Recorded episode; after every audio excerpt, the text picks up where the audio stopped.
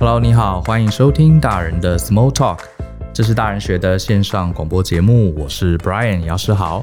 大人学呢是一个专门为成人设计的教学机构，我们每年有各式各样的课程，包含管理啦，包含商业，包含人际关系，甚至这个两性沟通，我们都有。好，欢迎大家可以上网络搜寻大人学，看看我们各式各样的文章跟精彩的内容。那今天这一集呢，也是访谈。我邀请到一位非常特别的朋友哈，呃，我先大概讲一下，他是呃，我都叫他高师傅。他其实是我之前啊，呃，去定做西装的时候认识的一位西装店师傅。然后不知道为什么跟他特别投缘哈，这个做了一次西装就跟他聊了很久很久。然后我发现他是一个超级有故事的人哈，所以今天我们特别请他来上节目。那高师傅跟听众朋友说声打声招呼吧。大家好，我是顶尖西服店的这个师傅啦。是客气了，他其实是老板，对不对？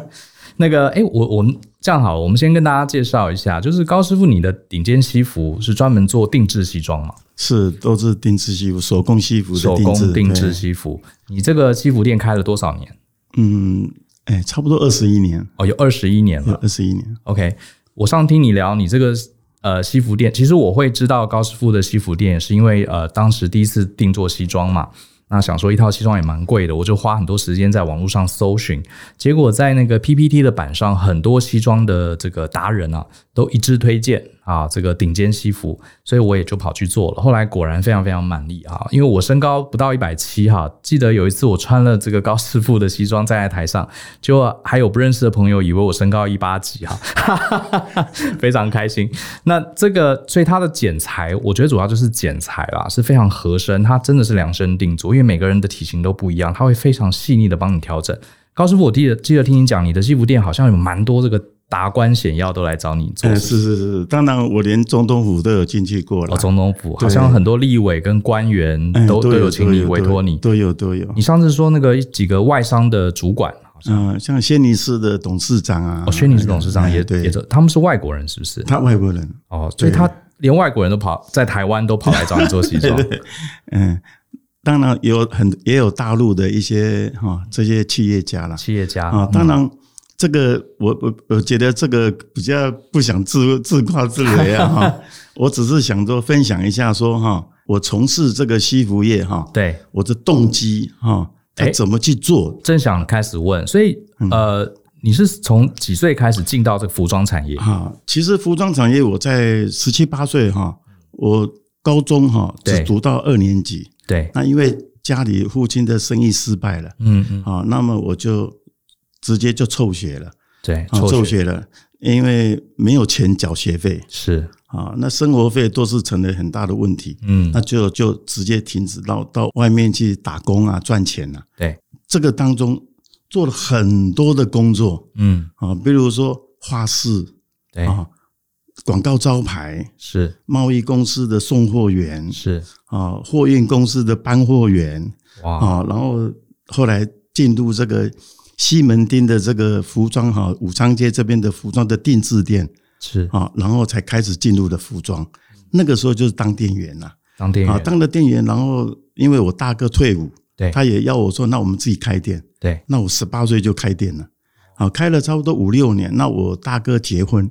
那我就马上说，哎，把整个店就给他了，是。啊，给我大哥、嫂嫂他们去做。经营。那我就自自己想要去摸索到底我要做什么。对，然后到外面就是做了很多的工作，有的做了三天，觉得说不适合，嗯，哦，所以很少超过一个月。啊，那所以说也经历了太多的辛苦了哈。说真的，那个时候是很辛苦。啊，那像有时候我去赚的钱，年轻的时候赚钱，一个月赚五百块，我把四百块交给父母。对，自己才留一百块，就是车费。那么在二十六岁的时候，我觉得说手头上没有一个技术，嗯，我又没有钱，对，也没人卖，是啊，那只有我在想说，一定要靠技术。啊，那技术的时候，那个时候服装产业还还可以。啊，那我想说要当师傅。啊，那个时候如果你是一个学徒，一个月就三千块，嗯，啊，拉布啊，做很多的杂工啊。那我看那个师傅，他也没有那个义务要教你，对，所以我想说，那这样不行，你做十年也学不会，也学不会。哎，那么我就想说，嗯，那学这个的话，以前在那个延平北路有那个什么补习班，嗯，教人家。那我讲说，诶，那去旁听看看。是裁缝的补习班，那个裁缝也有打板，打板。哎，那那打板的钱是赚的会比较多，比较多一点。所以我想那个时候只想赚多一点钱 啊。那么我就去旁听了一节，旁听了一节以后，我觉得说，诶，他这好像照本宣科。嗯，就是说，因为我有接触一些书籍，例如女装、童装的书籍。书籍的前面、后面啊，前面有图片，后面会有制图。那我就看过那个制图以后，我讲说，诶，那这样子我不用来补习班写，我就干脆买书回来练啊。那个时候二十六岁了，那我想说，嗯，给自己三个月的时间来学会它，对，给自己一个时间，好，我就开始练了，每天都是十六个小时以上，嗯，我非常的专注。就练怎么去看那些书，学怎么打板的技巧。对，它后面有一些制图啊，告诉你怎么打。那我就练买纸啊，然后练练，每天这样一直练一直练。每次练完，我就会去打样。对，比如说买胚布，把它缝起来。嗯，照着它这个制图上的去把它制作起来。对，这感觉尺寸不是很好。是，怎么？虽然我有买 model 嘛，嗯，可是穿起来感觉不是那么好。嗯，所以就我就自己再去加入我自己的，觉得说这应该减多少加多少，自己去调整，哎，自己去调整，调调调，成为我自己的版。对，那我本来给自己三个月，可是我在一个月以后，我觉得好像我就都会了，好像会了，好像都会了。其实是不是你自己发现你，因为你做过很多很多不一样的工作，可是对于服装打版，你好像发现自己哎有点擅长这样。这个哈，我为什么要讲前面说我做了很多的工作？对。因为那个触发了我哈，嗯，那个是我触发以后一定要赚钱的那个嗯那个一个动机，那个动机哈，还有我这个过程的辛苦哈，啊，那个到来会流很多的眼泪，是，但是也触发了我决心把一件事情做到最好的动机。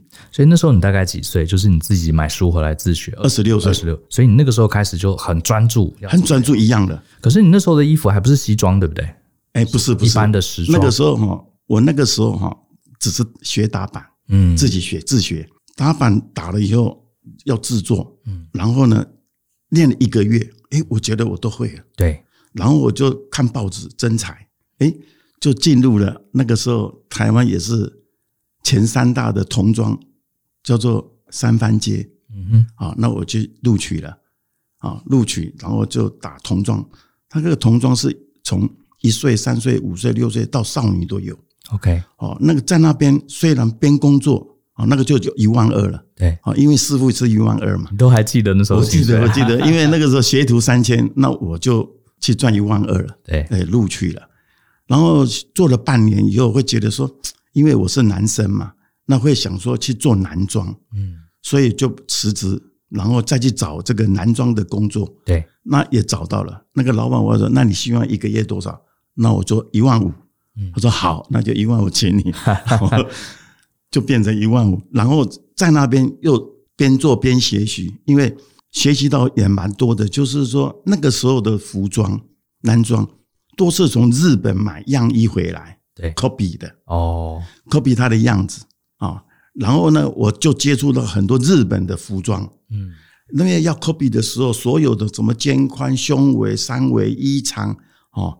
会得到他那个数据，数据，哎，得到了数据以后，我会整理成我自己的技术嘛。对，老板也没有，其他的也没有。对，因为这是我亲身亲为。对，所以这样累积下来，那个差不多我做到三十岁，那个叫差不多当人师傅的时候，二十六七岁到三十岁，那个三四年的经验。嗯，那么我在三十一岁的时候，我那个时候就想自己创业。哦，三十一，嗯，啊，三十一，因为那个时候我娶老婆。对。然后也没有什么钱，但是因为我那个时候的薪水算比较高一点，对，那我储存的我都没有花费，连看电影、吃餐厅都都没有，嗯，然后把所有的钱都积蓄起来，去买了一个一百万的房子。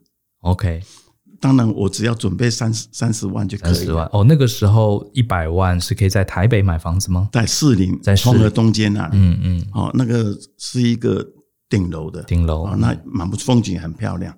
那买下来，当然这个房子在我买了差不多十二年左右，我把它卖掉，卖了五百万。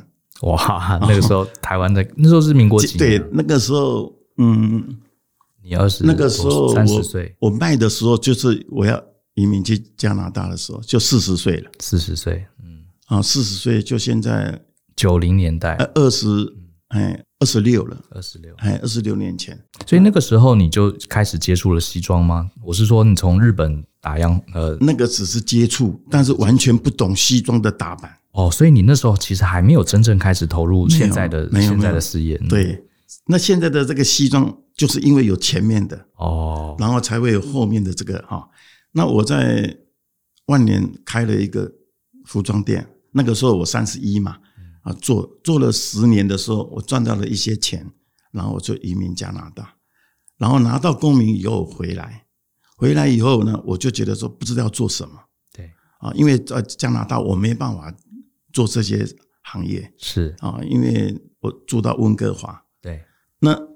我知道，我拿到公民，我一定要再回来，然后把两个小孩留在那里。是啊，然后回来的时候，我看看台湾的服装，男士的西装最丑了。好，这个你好像有跟我讲过。包括你说在马路上看到看到的穿西装的少，然后少数穿西装的，好像都这个剪裁都不合身。因为年轻人他不去定做嘛，对，他会觉得说那个就是我爸爸、我阿公在穿的，对。啊，觉得松松垮垮的没有精神，是，他不如去买成衣。啊，会买一些什么啊，希士黎啊，哈，CK 啊，哈，对，这些比较年轻时尚的西装，可是毕竟它是成衣啊，所以我看了要穿的，有的肩膀太大，有的肩膀太小，有的太憋，有什么？诶，我觉得这个就是一个商机了。哦，你说真的，像对你讲的没错，像我小时候啊，呃，应该说我年轻的高中、大学的时候，穿西装要不就是老先生。大老板穿的松松垮垮的，看起来好大一个；要不就是啊、呃，年轻人耍帅，穿一些那个呃西装外套，然后就是也不扣好，就是或者是一些像是业务员，就是以前对西装没有那种觉得哇是一个绅士的印象，其实是没有的。好，其实西装在国外就是一个 gentleman，像我们看那个金牌特务啊，那个电影就很帅。可是我们在台湾从小到大，男生长大觉得西装要不就是很老，要不就是呃年轻人耍帅。嗯感觉好像没有那种 gentleman 的那种感觉。对，台湾那个时候穿西装，一般就是说啊，迎合说啊，上班嘛就要西装的业务啊，或者其实完全不了解这个这个西装的背后的文化。对，对，它这整个文化，然后它怎么穿，怎么配，什么场合穿什么样的衣服，它其实都有很讲究的那个。我们这方面真的涉猎很少。对对，那我就觉得说，哎，好，那我就做这个。那我开了这个店的时候嘛，西服店的同行来看，对，特别是他说说。哇塞！怎么出现这一个从来没看过的人？然后这个西装那个版型弄得那么漂亮。所以虽然你做裁缝很久，可是那时候西装行业你是新进者，对不对？对，我新进。他们都在里面很多年了。他们做都是做最少四十年以上。哇啊，OK。我我不好意思讲，他们台北市那些来找我的那些大老板呐，的服装店的，他们只讲说看到我的衣服，他们都讲一句话：你的西装全台湾没人会做。嗯，为什么呢？因为我的版型跟他们不同，不同。传统西装店的师傅，这些打版师都是我讲的传承于师傅教他的。对，所以说他们所所学所讲的都类似雷同，哦，不断重复前一代的。他们是没有基础的，所谓没有基础，就是没有人体工学，嗯，没有人体的比例配置，对啊，上口袋的高低，下口袋的高低左右啊，整个你身高多少，你的衣长要多少，还有你。瘦的、标准的、胖的，这个衣服的衣长的配置，他们是没有一个数据的，完全凭经验认为说你就是在这里、那里、那里，没有一个数据的比例配置，所以衣服看起来会有一点不是那么的完美的感觉。嗯哼。啊，所以这个这就是我，因为我所学我都是从书本上，对，好像我在加拿大，我也没有浪费我在加拿大五年时间，我会到图书馆去找这些书籍。英国的数据，然后看看他们的衣服旧的啊，现在的，然后去做一些比对啊，然后再去思索为什么要穿西装这个这个东西。对啊，当然不单单是上班，还有礼礼节啦，种种，还有当然休闲都可以去穿它啊。在台湾，我真的推的很很难的是在十年前，我一直推说混搭。对啊，在外国已经开始有这种混搭了，很难推得动。他们的第一句话就是说。啊，不用那个不行啊，什么上班不行啊什么的。对，我说这个都是因为人都被习惯还有这个整个的这种这自私的这种思维哈，所绑就绑死绑死了啊。那么当一个人回答我这样子的时候，我会认为说，他经营的事业也很难有所开创。对啊，因为他的思维就是固定死的。可是时代一直在变啊，对，国外已经很多很多流行的东西、风格、时尚都在改变。对对，好，那像很多台北的大老板，例如我讲啊，那个不好意思讲他们名字，还是不要讲好了 哈。他们来也是一样啊，他们都是朋友介绍，对，或者儿子先来做啊。当然他们都已经有的七十岁左右了啊，一样来的时候都是穿的比较老啊。那我一下子就要跟他讲说，你就。听我的，我整个帮你改造成最新的。你觉得西装啊，跟一般的衣服差别最大在哪里？为什么它是一个很复杂，然后非常强调工艺的一个行业？我们这个男装、女装有各式各样不同的衣服、裤子嘛。可是为什么西装这个东西好像特别不容易？而且你看我们在呃国外，哇，那个定制西装，哇，一套几十万，是二十二三十万起跳。对对对，它到底难在哪里啊？这个哈，如果说一般的夹克啊、风衣啊，对这种，它其实你稍微松一点、窄一点，它没有什么感觉到。嗯，可是西装啊，你看它一个，它是要塑形的哈，是就跟女装的旗袍是一样哦。哦，它这个女女生的旗袍是女服装里面的最难度。嗯哦，因为她的身材啊，完全跟着身身材的曲线、背、腰、臀，对啊，它叫密合。在密合当中要加了多少一点点的松分给他，嗯。啊，因为他还是要需要有一点轻微的活动，活动，尤其是胸型，他你就你穿旗袍是不能戴戴胸罩的，嗯啊，他就因为他那个罩，他就必须坐在旗袍上了，把你撑住了，是这样，要不然你一个。胸胸罩的痕迹在那边也不好看哈，这么讲究，对对对，他就是要帮你做那个胸罩了哈，帮你做那个胸，然后把它贴，然后太高也不行，把你撑在那里，你会很难呼吸，嗯。啊，然后太低垂下去又不好看，对，然后每一个人的背肩斜度都不一样，手背的粗细大小配置也都不同，那跟男装一样，男装的话，你要一个肩宽，你要小一点就不对了，嗯，它会影响到袖子，对。啊，前胸后背。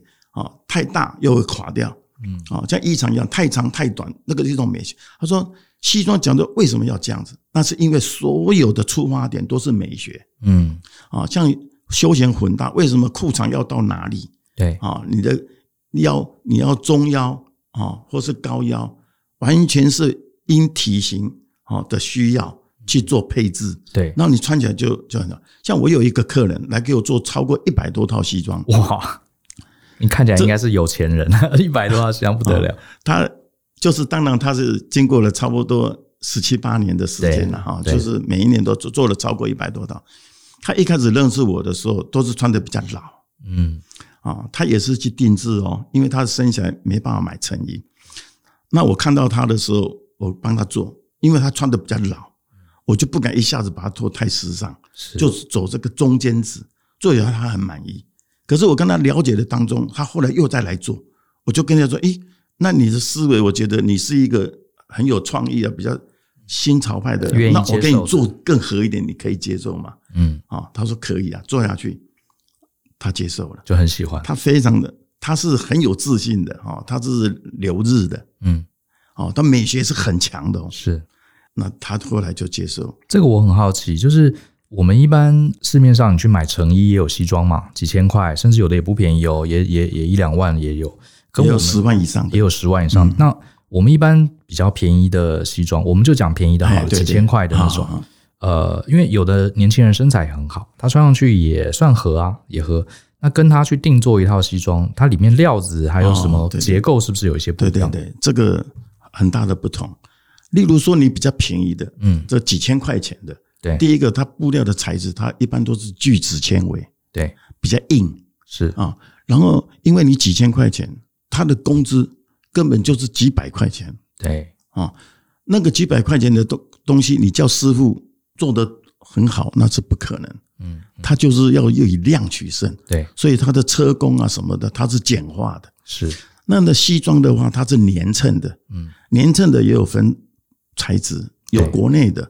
有德国的，有日本的。你所谓的衬就是西装最大那一片的那个硬的结构嘛，对不对？哎，这个衬有有分呐哈，就是一种是粘衬，对，它低价位的，它就用粘的，粘，它就是有一个布，它喷的胶，对，用烫头把它粘上去，它让那个你前片的前身的布料让它停，嗯，啊，这是一个。那再来就是毛衬啊，如果成衣的毛衬，它是少部分的一点手工，其他大部分都用特种机器去做它。对，好，那再来就是我们真正的手工西服了。对，他用手缝去做人体的弧度，是，因为我们帮你量身的时候，我们会有标示出你是挺胸驼背，或是有肚子，对，或是后面很凹腰，那个要把图那个人体的那个先注明，然后在做这个衬的时候，依据你的胸的大小，对，或是没有胸部。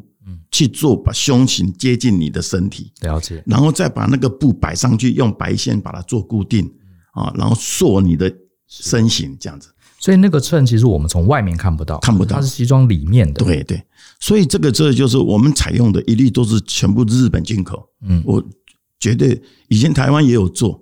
啊，台湾做没办法做得很贵，因为他觉得没有市场。对，那日本他因为他日本西服是比较风行风行啊，他们你去上班啊，你你你去 interview，你一定要穿西装。对，因为那是一种礼貌。对，如果你你你穿西装，然后就也不打领带就进去，他会认为你对没有规矩啊，是没有规矩。他是日本是很讲求这个，很在意这个东西。那我们采用这个东西，就是说你穿十年，我也不会变形。这个我跟。呃，大家分享一下，我自己因为高师傅这个也也教育过我，这个衬啊，这个衬是这样子哈。西装为什么男生很多女生都觉得哦，男生一穿西装，整个风度啊、气质那种就感觉就不一样。这其实是有秘密的啊，因为西装为它其实最早是军服来的，它就是非常硬挺、非常挺拔。那你说一件布做的衣服，对不对？怎么会有这种硬硬的、挺拔的这个感觉？秘密就是在刚刚讲的衬。衬其实是一个相对比较硬的东西嘛，对不对？它有有一个强度在，有一个强度，所以它它是其实是呃藏在我们的西装里面。那这个衬的材料好不好，就取决呃还有它的这个缝缝的这个有没有符合你的身形，其实是这整个西装的关键。是这个衬哈，诶，在英式跟意式还是有一点差别。OK，因为英国他们的衬它会弄得比较后挺，是撑住，因为英国人讲究笔挺，对。那意大利人他浪漫一点，这个民族他喜欢轻松、比较软、浪漫、柔软一点，所以他的衬就做的比较软。哦，所以我们常讲那个英式西装跟意式西装，这个衬有是是不一样。衬还有剪裁上面也有不同，剪裁上也不同。比如说他的肩膀，他会做宽一点，他的垫肩会垫厚一点。英式他要他挺，对啊。那意大利的话，他要柔软的，他的衬就很薄，薄，甚至于现在很流行就是没有衬的。无衬，哎，无衬无结构，就是没有衬，也包括做到没有内里啊，这个就是比较休闲的味道了。是啊，当然在意大利他们拿来也也穿上班，对啊，这个上班休闲都已经融在一起。哎，那我们既然讲到这个不同国家的风格，我们也顺便聊聊，像美式西装，对不对啊？也有一种美式剪裁，对对，美式哈，就是说一般我们。我在学习的过程中有接触一些书籍啦，对。他们讲美式西装，他们把它取名叫布袋西装，大很大这样，因为美国他们可能都身材不像欧洲人比较细长，对，他比较胖，对。啊，那衣服看起来就是你体型上很难就被体格局局限，当然不是全部了哈，对，他们就是说都做比较宽松，对，你看很多像庞贝欧，你看，对庞贝欧，你看他那个身形那个。但是他现在穿的很合哦，很紧哦。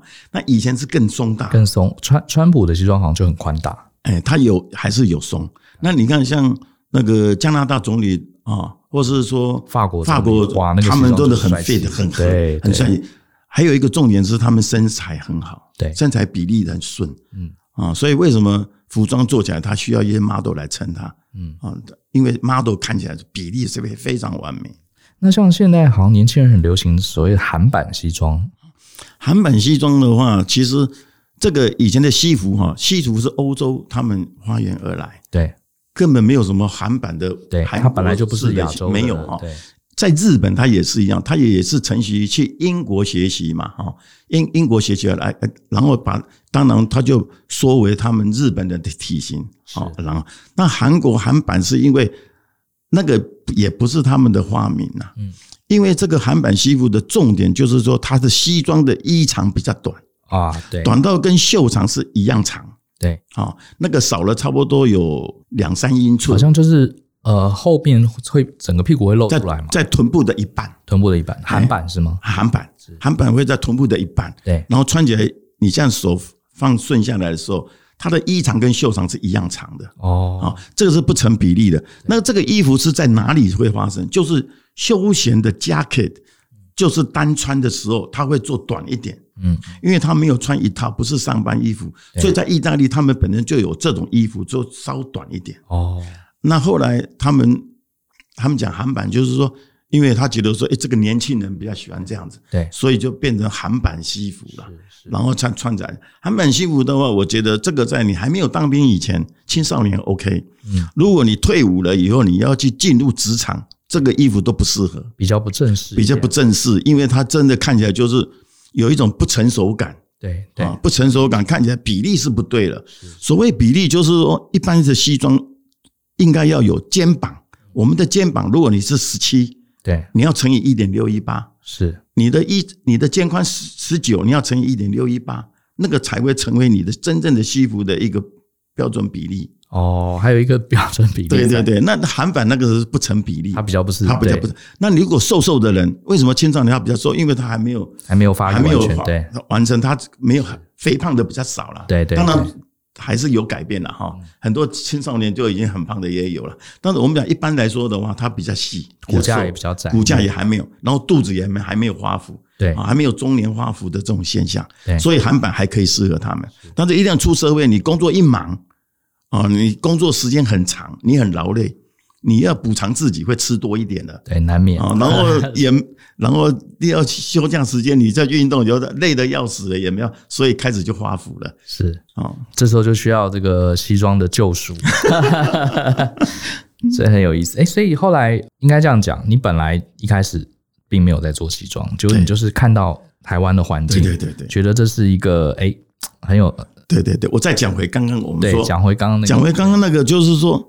好，我我这个过程当中，我在学习当中不是没有障碍，嗯，非常多的障碍，但是我只讲一个，钱就在障碍里面，哦，真的。有九十九个障碍，那个成功就是一而已，是，哦，你如果你不排除这九十九个障碍，你不会得到那个成功。是，如果简单的事情大家都做，怎么可能还赚到钱的？是，但就是因为大家都是躲避、闪避这种困难，啊，有时候一遇到困难。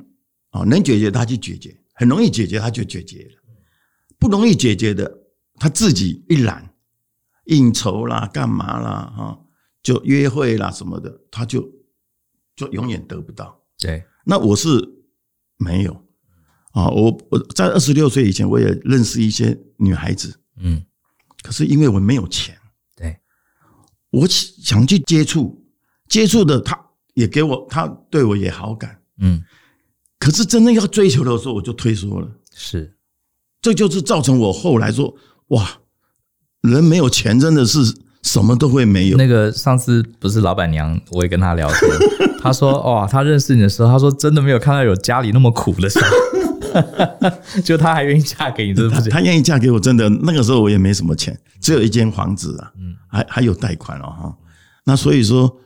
我就觉得没有钱真的很痛苦，但是我要有钱就一定要有这个技术，对，所以我一定要一直这样好。然后我开始做，开始做的时候，其实我移民加拿大也没有带很多钱去，嗯。啊，那在那边五年我就花了不少，嗯，回来的时候也把那边的房子贷款，嗯嗯，然后拿回来来再重新创业，嗯。啊，那重新创业的时候，那运气也很不好。嗯。啊，就是在五年当中换了六个地方。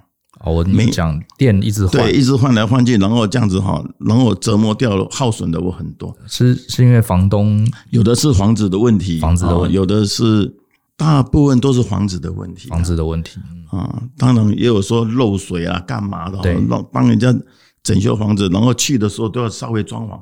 对，我装潢都花很省的钱了。对，就是说主要是主体啦，装冷气啦、灯啊这种。对，然后那个柜子我就去买 IKEA 来摆。对，那最省钱。结果你中间创业换了五六次地方，那这些钱都白花了，都白花了。然后呢，到最后一间店就是忠孝东路 Zara 后面那里哈。对，那最后一笔了。嗯，我去算命的时候，那个是朋友介绍我去，我就去。他说：“你现在没房、没车、没存款。”对，我说：“你讲的都对了。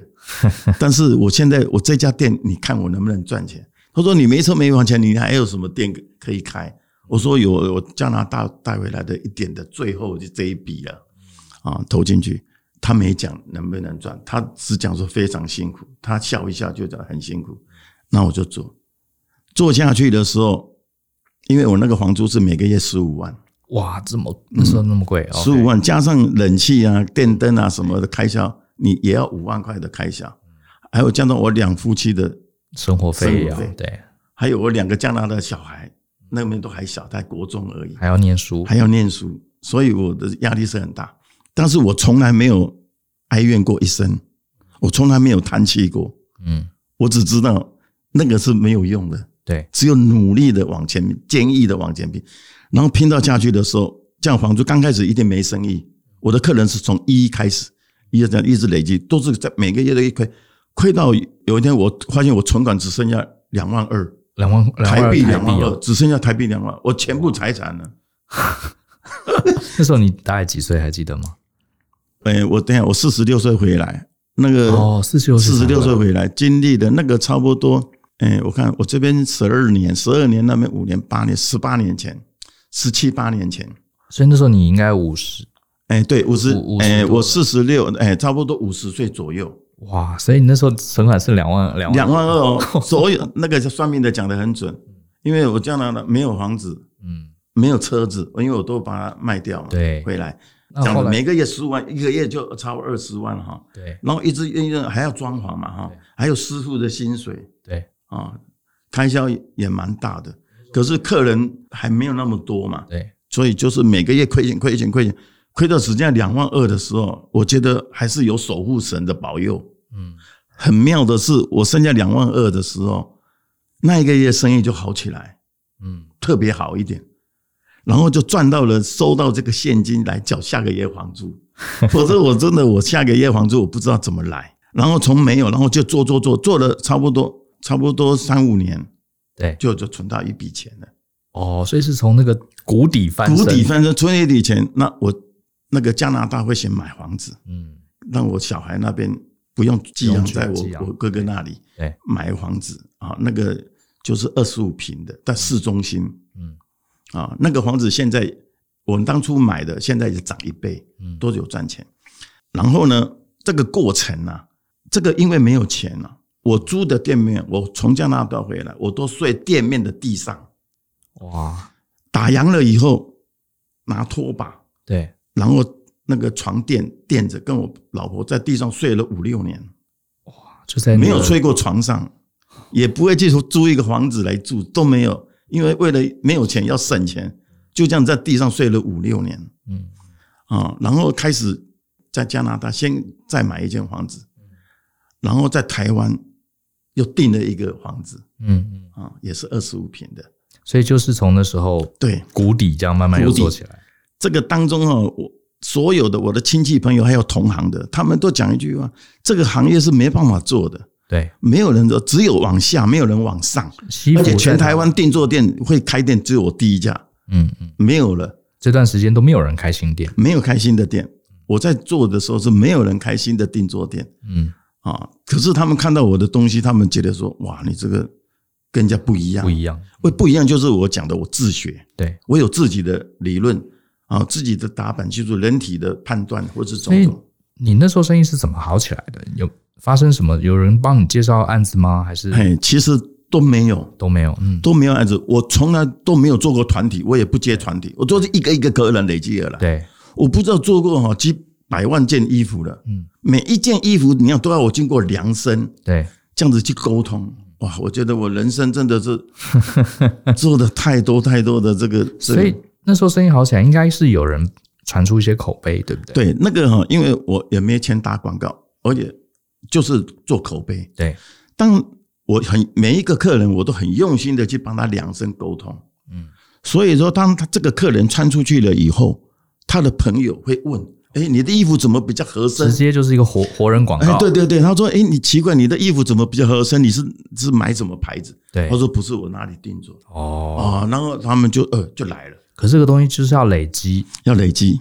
一开始升到两万二之前，你都 其实它已经在累积了，只是你看不数字上没有马上看出来，就是要撑过那个点，继续努力，对，效果就出来。对，因为我那个时候是一套西装一万六千八开始，嗯，后来。生意渐渐好，对，因为刚开始创业会想说把价格压低一点，压低吸引人，对。啊，然后有生意了就一万八千八，嗯，然后又调为两万二，然后在十年前就调为两万五，嗯嗯，然后去年调为三万块，三万块嘛，对，那其实都是还是很便宜啦。你们分国产部跟进口部嘛，国产部就是三万块起跳，对对对。其实这个价钱，我觉得以这个剪裁来说，这个。大部分很多人都看到我穿的西装，都以为我是花十几万，其实没有。对，哇，所以这个这段故事，哇，真的，你那时候是心里，因为五十几岁，对不对？等于是中年了嘛，然后又创业，然后呃，又有小孩子在国外要养，哇，然后你什么都没有，剩下两万二，什么都没有。你当时是怎么调试这个心情？我哈，没有时间调试，没有时间调试，完全是完全没有去想到那个对负面的，对，一点都没有，对。我跟我老婆讲，你说你看看，我做那么多年，你有听过我讲一声唉声叹气的话吗？嗯，我都没有。嗯，我觉得这，因为我已经设定好，我一定会成功。哦，我都知道我一定会成功。嗯，啊，虽然我现在等于零，但是我都很有信心。对，哦，因为我觉得说我的我的东西，客人久了一定会喜欢的。啊，我从来不会说哇，我会没生意啊，会怎么样？我从来没有过。可是你的自信是基于你对这个服装的研深入研究，对，对你，你很有把握，这个研究的已经没有人能跟你比了，而且你很有把握，这个真的可以让你的客户穿起来很棒。因为知己知彼啦，嗯，啊，当然我们要进入一个市场，我会分析，就是说成衣是怎么样的的的面向，对，哦，那定做的是什么样？那我有那个条件。去胜过他们嘛？嗯嗯，我觉得都胜过啊。嗯嗯，哦，成衣有它的缺点，对，传统定做店它的缺点更大。是，那我都比他们好，而且这个你做出来的东西刚好这个其他都做不到，然后加上真的能做到的价钱是你的十倍以上，对不对？一般就是他们做不到。是，我我不是我不是自己自夸，因为这个同行的他们都了解嘛。啊，就是说我的。我不单单是剪裁，裁剪不同啊，我美学判断也跟人家稍微不一样嘛啊。再来就制作的方式，我也有把它改变。对，这个制作，我也当然我在年轻的时候，我在我有接触到日本定制的西装，那就是在那个万华哈龙山市有那种孤衣市场，有旧衣市场，他那个就是从日本洗衣店没有来拿的，他会当废哦废。废衣废废布哈，进口到台湾了，其实那个都是还好好的衣服。洗衣店的成衣就就就二二手市场这样的感觉。还有这样。那我去，我我我那个时候没钱，我们也会去挑那边挑衣服。那挑了衣服，在义乌的很漂亮。那我就觉得说，诶，这个工很好，我都有兴趣，我就把它拆解，先把尺寸量起来，再把它拆解，它里面怎么制作啊？那然后去了解，他们说哇，真的是。很细啊，很细。那我就觉得说，诶，这个我就当然以前也没手机啊，对啊，那就是纸笔画起来，把它画起来，把它画起来，画起来，然后注明啊，那以后真的有用用上了。对，我觉得人生对这个在读书也好，什么也好，当你觉得这个这一句话或是某一件事情，你可以把它记录下来。嗯，虽然暂时没有用到，对，可是有一天，有一天，当你你会要用当用上的时候，那个会成为一个助力。我觉得这个还蛮蛮蛮经典的。我想问问看，哈，这个是其实我是帮很多年轻朋友，因为我蛮多学生还有读者，那他们很多大概不到三十岁。那现在台湾目前碰到一个非常非常低薪的一个困境，对，很多年轻人他学历也不差，可是呢，他去了公司上班，就是两万多块薪水，然后呢，感觉这个要学的东西好多好多，可是自己又找不到自己的兴趣，然后看看自己的这个每个月都是月光月光族。我觉得他们这一代最大的困境是说，呃，上一代的人虽然生活也很苦，可是好像你只要找到一条路，慢慢努力就会有成果。可是他们现在呃二十几岁年轻人是很茫然的，他看不到那条路在哪里。所以高师傅以你过来人的经验，你可不可以给呃年轻的朋友们一些建议？嗯，对对，这个问题很好。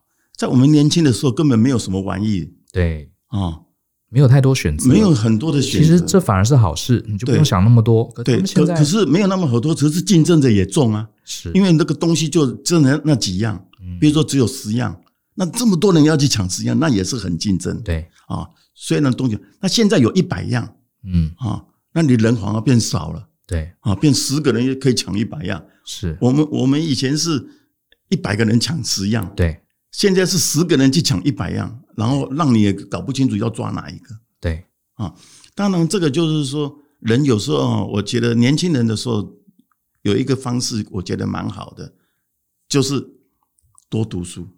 读书，读书能够改变你的命运。嗯啊，因为知识很重要。嗯啊，再来就是你有了知识，不能只光讲，对，光想，对，那是永远都达不到，要去做。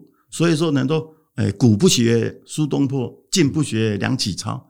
因为他们都只谈论宗教，哦但是他没有去行智慧，对。啊，那所以说这个就是说，就是你有了想法，你一定要去实行，嗯，好，当然你在你有了想法，你有实行的时候，刚开始你会有遇到挫折，开始你又会怀疑了，对，又怀疑错，在实施如果又怀疑了，对，到底我选对了行业吗？这个就是为什么好像很对对。怀疑，对，这个开始就怀疑了，好，你不要怀疑，世间上所有的行业没有是。是夕阳工业的，嗯，只是它有它它一直在前进。你认为夕阳是因为你停在那，嗯，你没有去追它，对，啊，是这个造成的。就像我这个西服，从来没有人，我很多朋友或者说他们是瞧不起我的想法。他们问我说：“你干什么？”我说：“我我我定做西装。”嗯，他会觉得啊，这个他们有一点搞头。虽然他没有讲出来，可是我从表情跟那个，他会觉得说。这个没有用的，是那确实也没有用啊！你看我前几年亏到快零了哈，那但是你一定要坚持，嗯，坚持就是说，如果你一直做同样的，那你坚持一辈子，他还是一样，对，他还是不不行，对，你要把这个行业做到最精，嗯，我常常讲，一百一百个人，你要前三名，嗯，如果你不是前三名，你也是失败，不是这个行业不行，是你对这个行业你没有。透彻的去深入了解，没有深入，然后把它发扬光大，再把它加强。嗯，所以说要自立，然后要自强。对，我觉得呃，你讲的完全认同，因为很多比较年轻的朋友，他会觉得我选这条路，然后如果他是对的选择，他应该很快就会看到成果。其实我觉得不是，欸，诶，其实呃，每一条路，呃，你真的都要投入到一定的深度，然后你才会看到一些不一样的世界。对，就像显微镜一样，对不对？没错，没错。哦。当然，你看，比如说说贾博士也好啦，说微软的哈，他们就说很年轻，他们讲，他们也是在为什么他们会有这种 idea 的灵光乍现呢？哈，就是因为他在从事一个行业的时候，他一直在做，一直在做，他刚开始也没有想那么多啦，对，他只是先进入嘛，一开始就是先进入，他也茫然无知啊，对，做一直做，然后困难就一直跑出来，对，注意这个困难就是成功的。因子了，前兆，嗯，它就是因子。如果你没有这些困难，那你怎么会有后面的这个？啊，这个我觉得关键在于你遇到困难怎么去解读它啦。对，很多人遇到困难就觉得啊，我这条路不对了，怎么会那么难呢？我走不走不通了。我自己的师傅遇到了困难，他们的第一个反应，老板这个以后不要接了啦，不要做，哇，这个好难哦，哪有人这样啊？他一下子就推掉。对。因为他这样过好日子嘛，是干嘛把找麻烦？找麻烦？哎，他找麻烦。那我觉得说不是，我说你现在这个麻烦，你觉得很麻烦，等到你做十次以后，你就觉得没不是麻烦，然后你就已经把大家都甩。然后，然后呢，我们解替人家解决很多的困难，我们可以把价位提高，你薪水提高，嗯，这个是相对的。谁解决的困难越多，谁得到越多的那个那个利益，嗯，报酬，报酬回报，嗯。它是相对的。所以年轻人就是说，当你找到这个你决定的一个事业，不管你做什么，就像那个郭台铭不是取消那个牛那个什么猪排吗？嗯，你看他也可以做得很好啊。对，但是他就到此为止吗？也不是，事情没有到此为止，都是能够一直精进。哦，可能你在包装口味，哈，哦，哦，或者你那个品质，哦，肉类的选择上，你去精益求精的，又创出你个人的不同的东西，就跟我西装也是一样。是我看起来好像没有什么，人家看就西不就西装吗？对。可是真正穿我的西装的人，他穿了以后，他觉得没什么，对不对？有一天他又穿别人的做的，或是说别的成衣的，一穿他才知道我的好了。对，因为怎么？你有比较了。是东西就是要去比较的，就好像你吃这一块猪排，他现在认为最好，可是你研发出一个更好的，人家一吃真的就不一样，就比较出来。所以就是要比较。嗯嗯，你怎么就会比出来？就是你精益求精的结果。那还有，我我想给年轻人还有一个建议了哈，就是说，当我们决定了一个事业了以后。当然，我们会想要急着去赚钱。对，其实不要急。嗯，你很急的，你在三年五年，你达到了成就，你这个不会持久。嗯，为什么？因为你还没有达到，但是你以为你得到了。当你三五年达到你的金钱的时候，那个时候可能，比如说你有买个房子，那你就想做，你想做更大一点，因为你这个三五年累积的你的自，你觉得你已经 OK 了。你你有很有自信，然后你再想要做的更大。当你跟他投入的时候，一败涂地而回。为什么？你还没有碰到的困难在后面等着你。嗯，那就是你经验还不足。所以我希希望年轻人在十年磨一剑，这个长远道的哈，还真的是有道理的。你最少要十年去把这一个行业摸得很透彻，然后摸得很精。不单单不是一个专家，是要专业。专家只是单这一件事情把它做得很好，对。比如说我的师傅他是专家，做西装的专家，做的西装做得很好，可是他不是专业。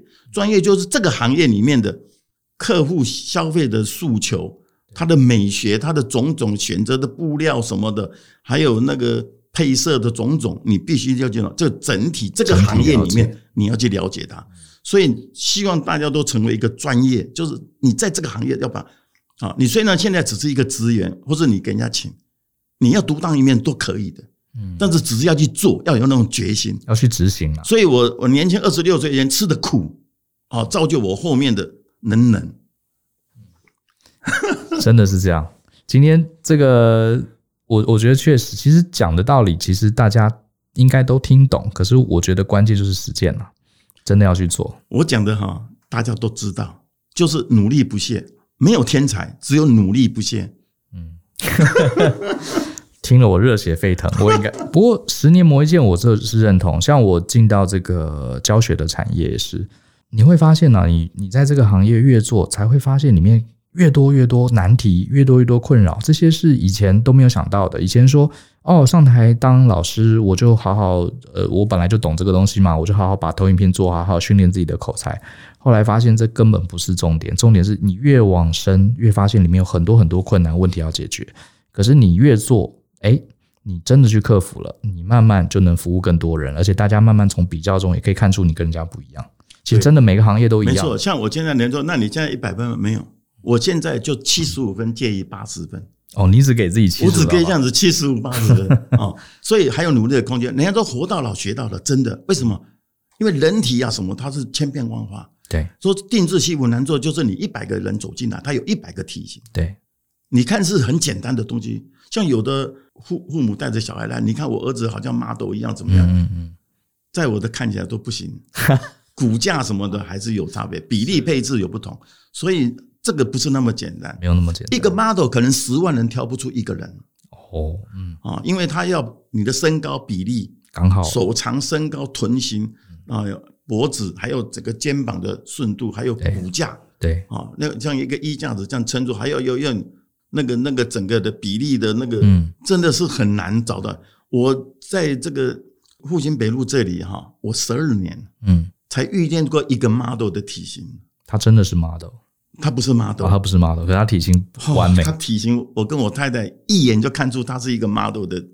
为什么？它的顺度、肩斜度、身高比例配置，穿上那个衣服无懈可击。无懈可击。我我们我跟我老婆才认为这一套西装才是完美的，只有这一套。就这个，嗯。所以真的是，其实我觉得各行各业都一样，你不可能碰到用一种做法就满足所有市场。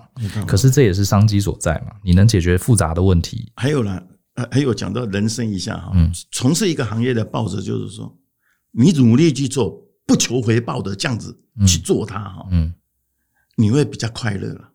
是，人生是这样子，你过了一百岁以后，它也是零了。对，那我们要的是这个过程。嗯，你懒懒散散的过一生，和努力的这样子，每一时个没有放过我们一百岁里面的每一分每一秒。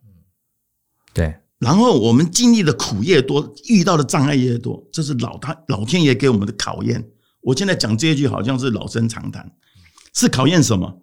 决定你下辈子你会往哪里去了。嗯，是一个，比如说你将将降大任于斯人也，劳劳其筋骨，苦其心志，哈，嗯饿其肌肤啊，怎么这个东西是真的？你受的苦越多，你未来的成就会越大。好，今天大家不知道听的怎么样？我自己这个。坐在高师傅面前，是好像又装了新的电池，哈哈哈。因为我我我们经营事业真的每天都有新的困难，有些时候会忘记啊，会很累。对对对。呃，需要这样子创业的老前辈啊，给我们激励一下。那也希望这个大家年轻朋友，如果你面临一些人生挫折，呃，这说不定遇到困难反而是成功的前兆。你要做的不是去抱怨，也不是去逃避，好好把问题解决。很可能背后的这个回报就藏在这些问题的背后，绝对是。